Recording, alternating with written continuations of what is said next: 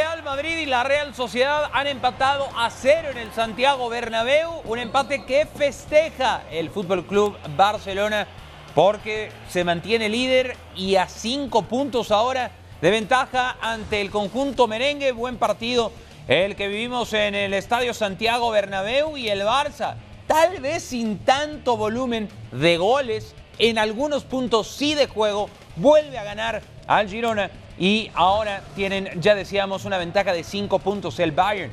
Sufre de empatitis postmundialista, es un diagnóstico médico esto del Bayern, pero son problemas porque se ha cerrado la Bundesliga, tres empates consecutivos tras el parón por el Mundial para el conjunto bávaro de Nagelsmann y el Liverpool. Qué temporada tan mala, tan caótica, tan estruendosa para el Liverpool. Hoy los despacha el Brighton, dos goles a uno y se van de la FA Cup. Con todos estos temas, arrancamos fuera de juego con Alex Pareja y Dionisio Estrada. Soy Miguel Ángel Briseño. Gracias por estar con nosotros. Vamos con reacciones. Los equipos hemos hecho un gran partido y bueno, la pena que yo creo que quizás nosotros hemos tenido las, las ocasiones más claras, hoy no las hemos metido y bueno, pues queríamos ganar, es una pena, ¿no? El empate hasta siete ocasiones directamente a puerta, la de Vinicius, la de Cross, de Benzema, en fin, se reparten mucho y no ha podido ser. Enfrente también os habéis encontrado a un Remiro que ya ha tenido su noche. Sí, claro, eh, tanto Remiro como la Real está haciendo una temporada eh, buenísima, es un, gran, un grandísimo equipo y lo han demostrado aquí. Pero bueno, eh, creo que nosotros también hemos hecho un gran trabajo, nos quedamos con mal sabor de boca por, por no conseguir la victoria, pero pero bueno, esto continúa, que es muy largo. Nacho, quería preguntarte por una acción en la que has sido el protagonista. Los jugadores de la Real Sociedad pedían una segunda amarilla para ti por impedir ese saque de banda. No sé cómo lo has visto y cómo lo has vivido al final tú que estabas ahí y has sido el involucrado. Bueno, no sé, una jugada rara, ¿no? Es verdad que, cortó la, la, acción, pero bueno, pensaba que, que, el balón era a favor nuestro. Es verdad que no debería haber cortado el balón, pero bueno, eh, esto es fútbol. Eh, así ha pasado, así ha sido el partido y nada, por fortuna para mí no ha sido tarjeta. Con todas las ocasiones que habéis tenido, ¿te da la sensación que en algún momento la frustración os ha podido jugar una mala pasada, ¿no? Esas caras de desesperación que se veía porque el balón no quería entrar. Sí, claro, ¿no? yo creo que cuando haces eh, ocasiones claras las fallas, eh, te vas mermando, ¿no? pero creo que el equipo ha dado la cara en todo el partido. Es verdad que ya al final también habíamos acusado un poquito el, la prórroga del otro día con, con el partido de Copa, y, pero bueno, eh, lo que te digo, esto es muy largo, hay que seguir y hay que pelear por todo. Gracias, Nacho. Gracias.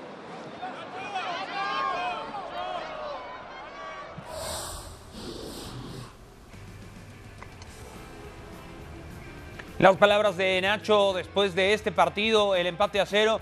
Vamos a escuchar a nuestros compañeros Dionisio Estrada, Alex Pareja. ¿Qué te pareció, Diony, lo que ha sucedido esta noche ahí en el Bernabéu?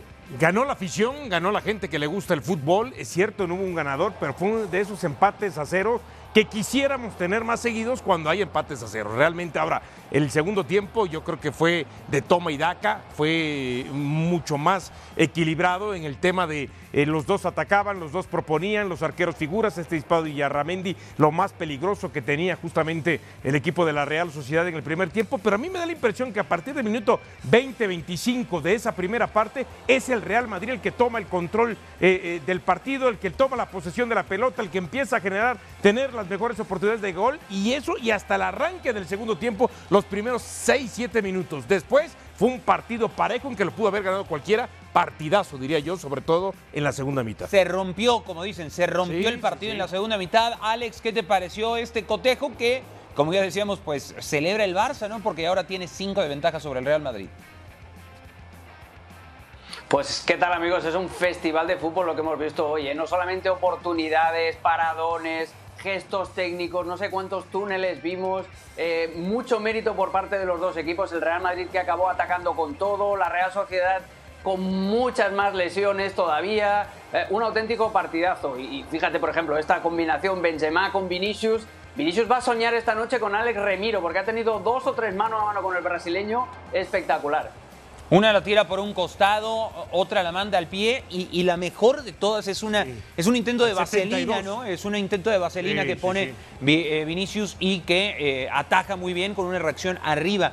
Alex Remiro, buen partido de ataque cubo. Esta de eh, hay que decirlo ahí. Y Courtois es que Courtois no para. Esta es la más clara y alarga demasiado Cubo cuando ya había hecho el más difícil. Habíamos hablado de lo de Taque Cubo, que había sido importante en el partido contra el Barcelona. Hoy eh, lleva una gran actuación Taque Cubo, porque además también en la salida en algún momento roba un balón, si no mal recuerdo, a Valverde, y desde ahí se crearía una jugada de peligro para el conjunto de la Real Sociedad. Destacaría lo de Subeldía, lo de eh, Remiro, como ya mencionábamos, y creo que adelante otra vez Sorlo tiene una que vuelve a fallar, que no fue capaz eh, de concretar. Esta es la que decíamos, ¿no? La de Taque Cubo. No, la- no, la de, eh, la de Vinicius. La de Vinicius, perdón. Sí, la de Vini, el, el lamento de Carlo Ancelotti. Eh, hay una jugada en el primer tiempo, una eh, jugada en la que sujeta Lenormand a, a Rudiger. ¿Te pareció penal? ¿Hubo algo ahí que te brincara en términos de polémica, Alex? No, eh, lo que hace Rudiger es agarrar del brazo también, como cuando te vas con tu mamá a dar un paseo por el parque, ¿eh? agarra así por el brazo a, Lenormand y ahí es cuando empieza el forcejeo y Lenormand lo único que está haciendo es intentar eh, zafarse de él. A mí me parece que el árbitro estuvo muy bien ahí, porque esos son los penales que el atacante siempre busca provocar con esa maniobra, con la llave esa de judo o mamá, vámonos al parque, pero estuvo mal el árbitro en no enseñarle la segunda amarilla a Nacho por, por esa jugada, ¿no? Cortando un saque de banda claro además y con toda la intención del mundo. Eh, a mí no me pareció penal y esa de Nacho, pues, pues sí, eso es algo que queda en el debe del colegiado hoy, pero yo creo que no deberíamos hablar de los árbitros y deberíamos hablar del partidazo con mayúsculas. Para mí es el mejor partido en lo que va de temporada en la liga. Y el Real Madrid al final, eh, aunque hoy no haya ganado, la paradoja que se da es que muchas veces cuando juega mal gana, hoy que hizo un partido prácticamente redondo, eh, se queda a cero, pero si el Madrid sigue con esta ambición, con este ritmo, con esta, eh, con esta valentía de ir siempre a presionar, de mover rápido la pelota, de jugar, acabar jugando con Cross, Modric, Asensio, Rodrigo, Vinicius y Benzema. Eso fue un monumento al fútbol ofensivo. Lo que pasa es que a veces la pelotita no entra o a veces, como sucedió hoy con Alex Remiro, el arquero visitante tiene un día pues para, para entrar en los highlights de todo el mundo.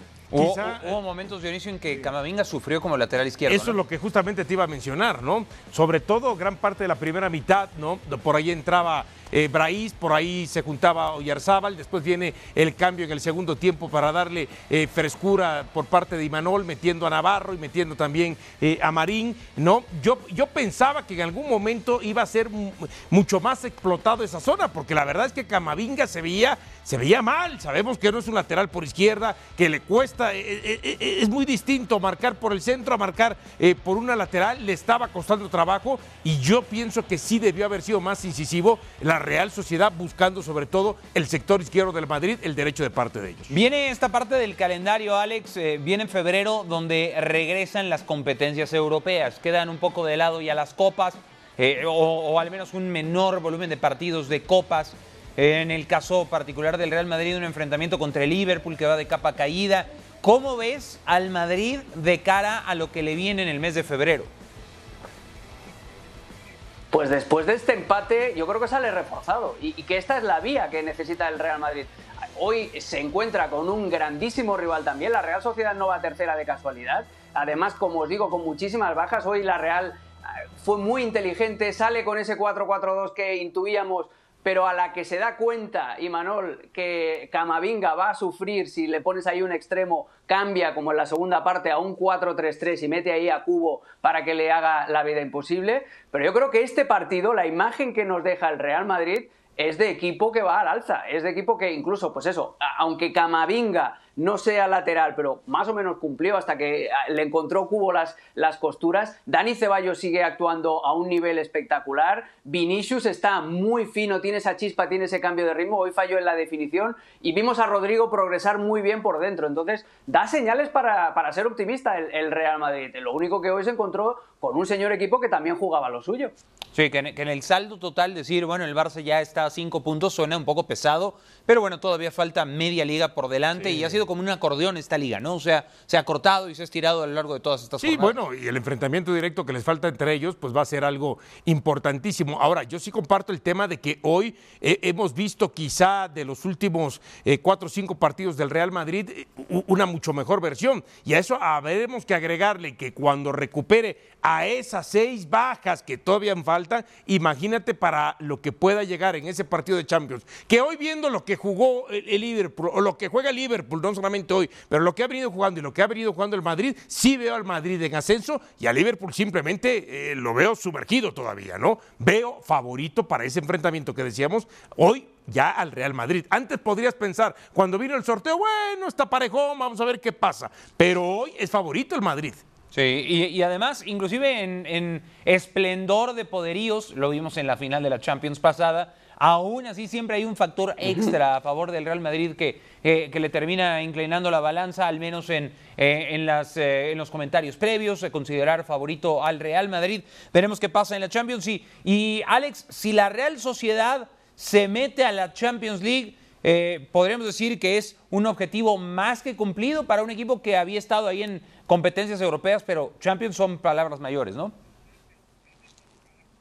Es que la progresión que está teniendo el equipo desde que lo agarró Imanol, que lo hizo campeón de Copa, no, no nos olvidemos de eso también, que le ha hecho tener buenas actuaciones eh, en Europa, que se lo preguntan al Manchester United, por ejemplo, ¿no? Eh, y este año subiendo un puntito más el nivel y llevando a un equipo que está teniendo una plaga de lesiones horrible también, pero lo está haciendo competitivo y sobre todo, lo está haciendo competitivo a base de jugar bien. Hoy la Real Sociedad no tuvo ningún tipo de, de, miedo en salir jugando desde atrás, en atraer la presión del Real Madrid, en buscarle los espacios cuando eh, el equipo blanco adelantaba mucho la línea defensiva. Es un equipo que da gusto ver jugar a la Real Sociedad y no solamente es el técnico, es también el director deportivo Roberto Olave, que fue arquero de la Real Sociedad en los años eh, 90 y que es el arquitecto, es el nuevo Monchi del, del fútbol español, ¿no? El que encuentra estas joyitas que siempre dan resultado en la Real Sociedad, Odegor, Isaac, que ya no están, ahora Cubo, Sorlot, que también levantó su nivel. Entonces es un equipo que poco a poco va, subiendo de nivel y claro, para eh, la Real Sociedad, para San Sebastián, para el País Vasco, volver a la Champions League,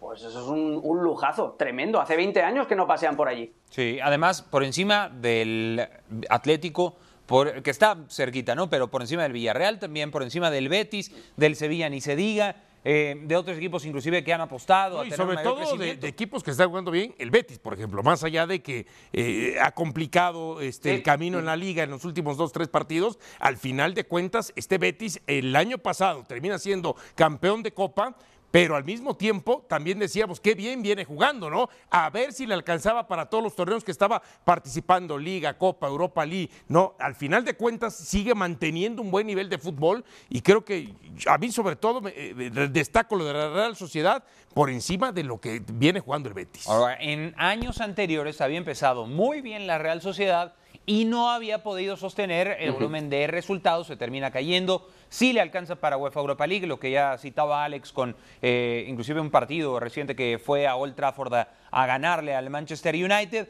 No es poca cosa, pero sí serían palabras, palabras mayores para eh, el equipo de Imanol Alguacil. Y, y bueno, eh, con una segunda mitad de temporada que, que se perfila con triunfo del Atlético, con pinchazo del Madrid en el Bernabéu, con el triunfo del Barça, pues una liga interesante, Dionisio, en, en muchos sentidos de, este campeonato. Bueno, no está definida, ¿no? Sabemos, son cinco puntos, no está definido. Vamos a ver el cierre, si finalmente a este Madrid que tanto el torneo pasado decíamos, es que juega con 11 jugadores y tres o cuatro nada más ahí eh, para el cambio y pensábamos que el equipo físicamente se iba a caer y nunca se terminó eh, cayendo. Vamos a ver ese cierre. Y lo que decías de la Real Sociedad, a ver, son nueve bajas en total. Estamos hablando de prácticamente el, ¿qué te gusta? El 40 ciento del equipo que no tiene disponible eh, Alguacil y Manol. Entonces yo sí, yo sí pienso que le va a alcanzar para cerrar, más allá de que falta todavía medio torneo, ¿no? Hablemos de lo que ha sucedido con el Barça este mismo sábado, la visita al Girona, el triunfo del equipo catalán, que lo deja ya en esta posición, en este margen. Eh, Podríamos decir que este es el, el derby de Alex Pareja, o, o estoy equivocado en lo geográfico, Alex, de de esto que, que sucedió no, no. el día de ayer. Mira, tengo amigos trabajando en los dos, eh, en los dos clubes, en los dos equipos, y, pero yo sí, ayer, si tuviera que elegir, yo hubiera elegido el Girona, que ganara, ¿eh? eh además, valiente, valiente el, equipo local. Estamos viendo la lesión de Dembélé en este arranque con, con Arnau.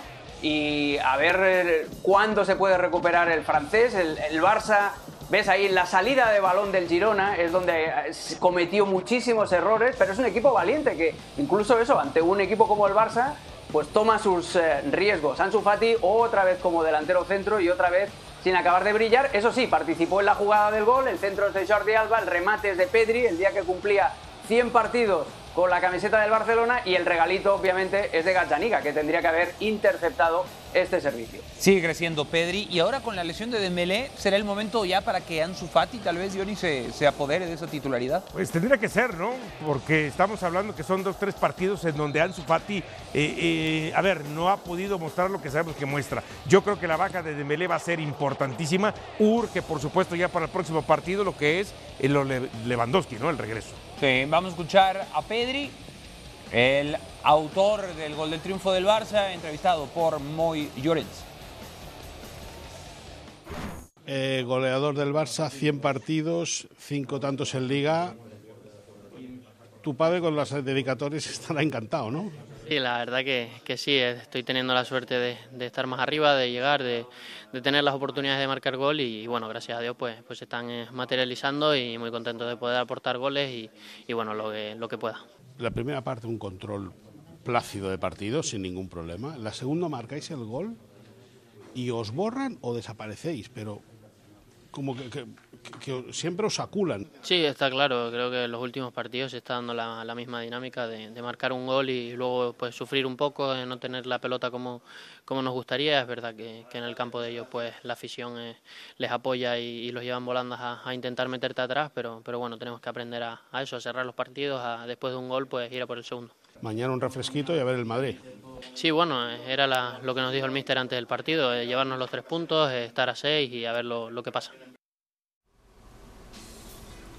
Ahí está el Fútbol Club Barcelona que empieza a recuperar ese color, empieza a recuperar. Eh, sí, gana la Supercopa, es un trofeo para muchos menor. Más puntos del Barça tras 18 partidos jugados en la liga. tenemos lo ocurrido en eh, temporadas anteriores, de épocas de Guardiola, de épocas de Luis Enrique. En mm, la gran mayoría de ellas ha quedado campeón, ¿no? cuando viene el volumen, difícilmente se cae el Barça.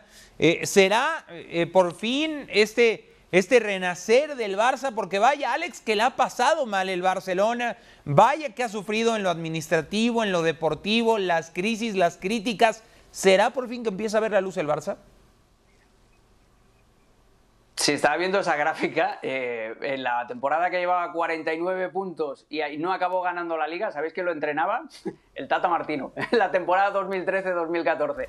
Just saying, just saying. Eh, bueno, no, sé si, si, le va a dar o no, eh, porque no, no, no, no, eh, no tengo más preguntas, señoría. Eh, no, lo que es demasiado pronto para saberlo, porque el Barça está teniendo mejores resultados que juego, no nos engañemos. Tiene una idea clara que está intentando desarrollar, esa idea también valiente, de presión alta, de, juego de, posesión, pero a veces todavía se nota que es un equipo en construcción, que, ante rivales que sobre todo se plantan en un bloque bajo, le cuesta muchísimo mover el balón rápido y generar espacios. Y ahora que no está Dembélé es donde se va a ver también la mano de Xavi para encontrar eh, soluciones tácticas a los partidos. Si exceptuamos el encuentro de la final de la Supercopa contra el Real Madrid, que fuese 3 a 1, el resto de eh, partidos del último mes prácticamente del Barça son resultados binarios, ¿eh? son resultados de programador informático. 1-0, 0-1, 1-0, 0-1. Y, eso no es suficiente para, el Barcelona. Eh, tiene que seguir progresando, pero nada mejor,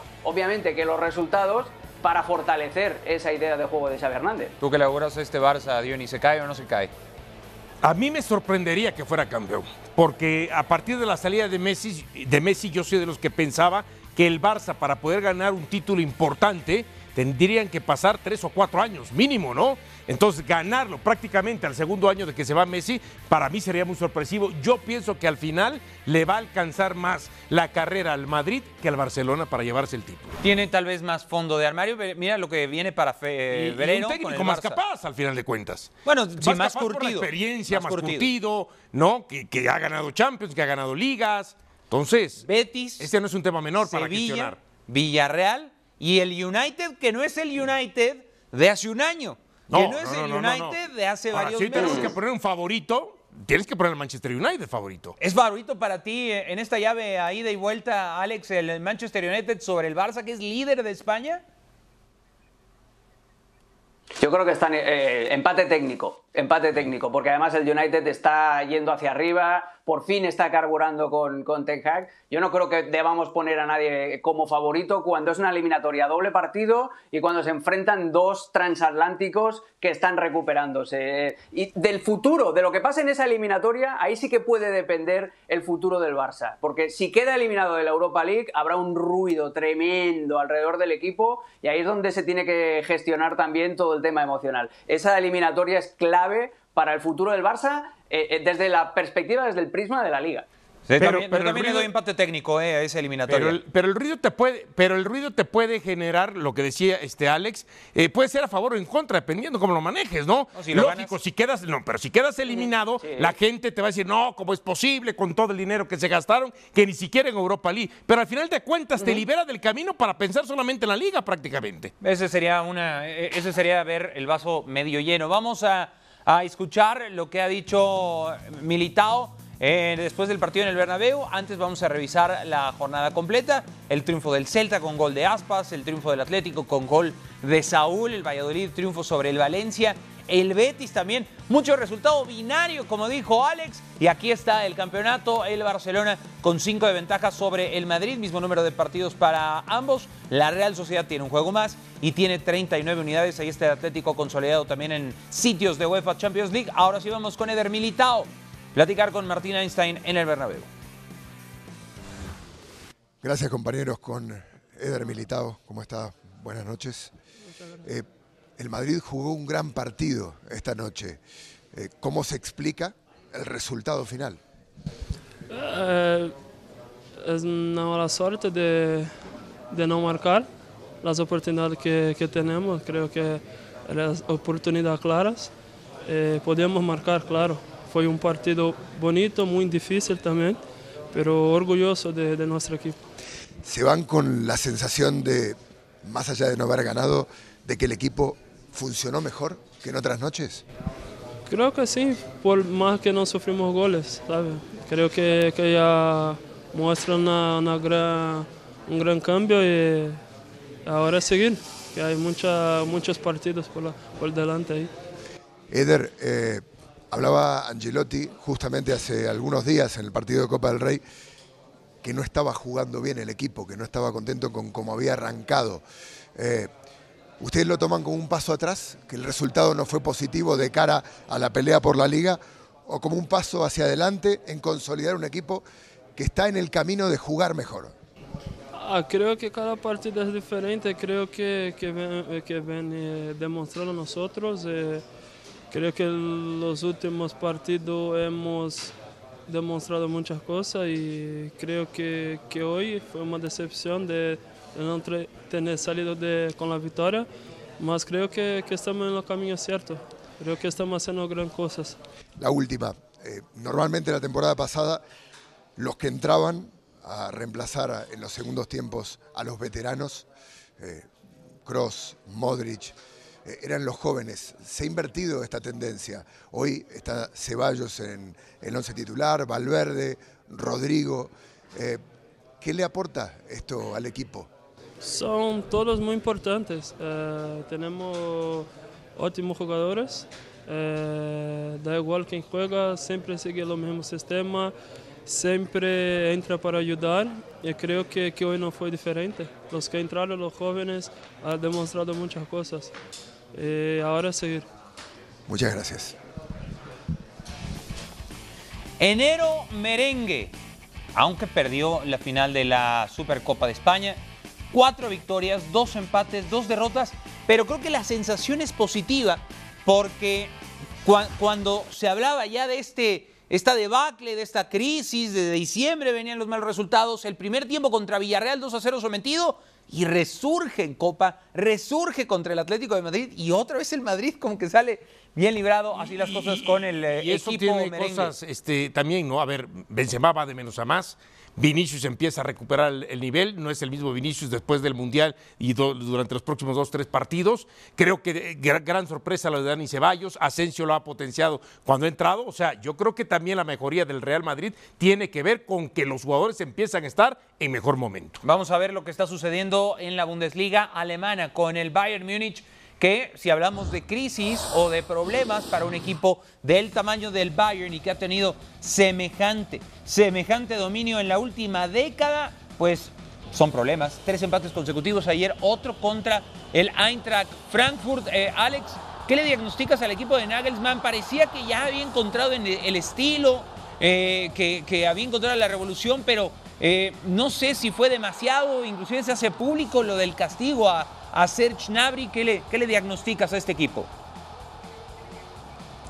Uf, pues eh, no tiene buena pinta según el diagnóstico del doctor Pareja, ¿eh? porque yo le diagnostico que Nagelsmann está el hombre eh, intentando encajar piezas, eh, lo probó con, con Müller y con Musiala como mediapuntas por detrás de Chupo Motín en un 11 extremadamente ofensivo, solo eran los cuatro defensas y Joshua Kimmich, y es un equipo, como vemos aquí en los, eh, highlights, es un equipo tremendamente vulnerable al contragolpe. Si algo tiene bueno el Paris Saint Germain, cuando vemos el gol de Colo que gran definición además, escondiéndole la pelota al defensor. Si algo tiene el PSG, como os decía, es capacidad para hacerte daño al contragolpe. Y esa sensación de debilidad del Bayern siendo extremadamente ofensivo, eh, pues le puede poner al PSG una, una alfombrita roja eh, para, para, ese enfrentamiento de octavos de final. Que el Paris Saint Germain también tiene sus cositas, ¿no? Hoy eh, pincha, hoy, también, hoy también le empatan en la recta final del partido en una situación que en otra ocasión, en otro momento estaríamos platicando, pero lo del Bayern, yo sí siento que lo, del, lo de Julian Nagelsmann de inicio es como para decir, no es tan fácil como parece. la Bundesliga está cortada y el Union Berlin está a un solo punto. No, y además no hay que recordar que solamente es esta racha, ¿no? Son tres empates consecutivos en la liga que no tenía desde la temporada 2004, más el que ya vimos. Y la otra, el arranque también no había sido el mejor. Entonces, ojo, ojo, este, porque a mí me da la impresión que si más no consigue el título de Champions, se lo van a echar para el próximo torneo. Sí, y si por ahí eh, en, una de esas se va a las primeras de cambio con el Paris Saint Germain, que podría suceder, pues eh, eso podría acelerarse en determinado momento. El Liverpool, ¿qué es lo que sucede con el Liverpool? Vaya crisis del equipo de Jürgen Klopp. Se hablaba de la crisis de la séptima temporada de todos los equipos de Jürgen Klopp y bueno, parecía pues casi casi una coincidencia estadística, pero está ocurriendo este año con el Liverpool. Se va en la quinta ronda de la FA Cup ante el Brighton, que es un equipo que juega muy bien al fútbol.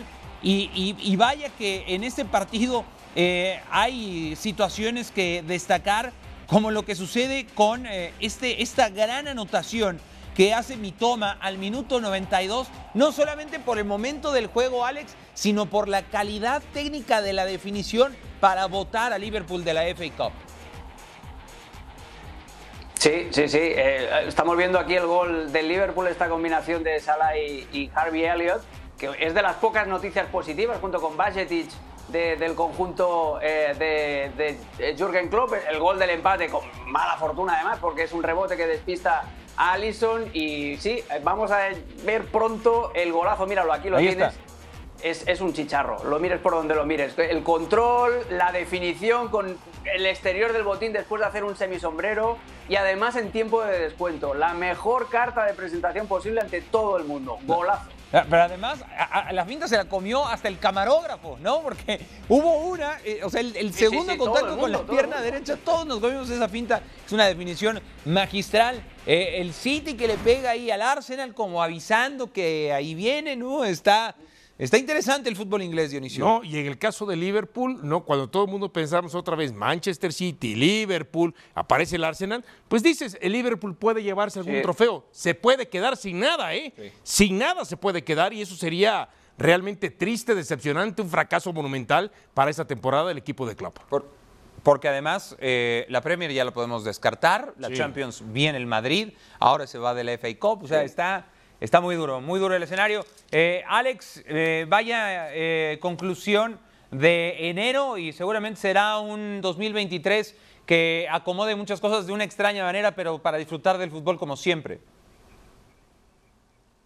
Sí, sí, sí, ahora empieza ya lo bueno. A partir de febrero la cosa se acelera. En el caso del Liverpool, cuidado porque si queda eliminado a manos del Real Madrid en la Champions, eh, se le va a poner cara de Atlético de Madrid. El único objetivo que le va a quedar al, al conjunto red va a ser eh, meterse en la cuarta posición y no lo tiene fácil en la Premier. Nada, nada, nada complicado, eh, nada fácil quiero decirlo, bastante complicado. Y, y bueno, Dionisio, Alex, muchísimas gracias a toda la gente Gracias. por habernos acompañado este día en Fuera de Juego. Hasta la próxima.